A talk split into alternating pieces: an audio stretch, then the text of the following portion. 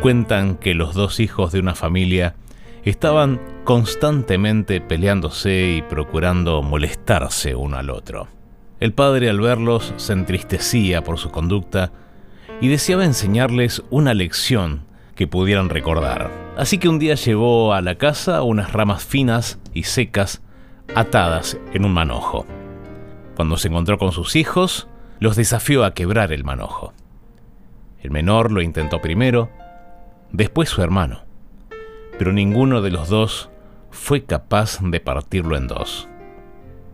Entonces el padre desató las cuerdas y separando los palitos, los fue entregando, pidiéndoles que los rompieran. De esta forma lo hicieron sin ninguna dificultad.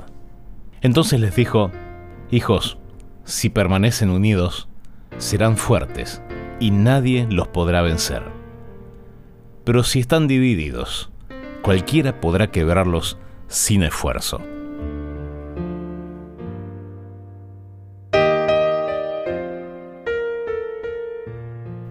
Las relaciones humanas son complicadas.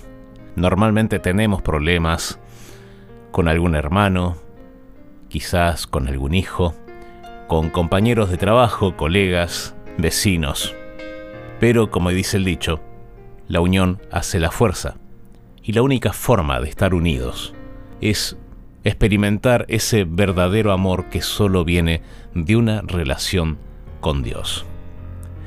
Dijo una vez San Juan, el discípulo amado, todo aquel que ama es nacido de Dios y conoce a Dios.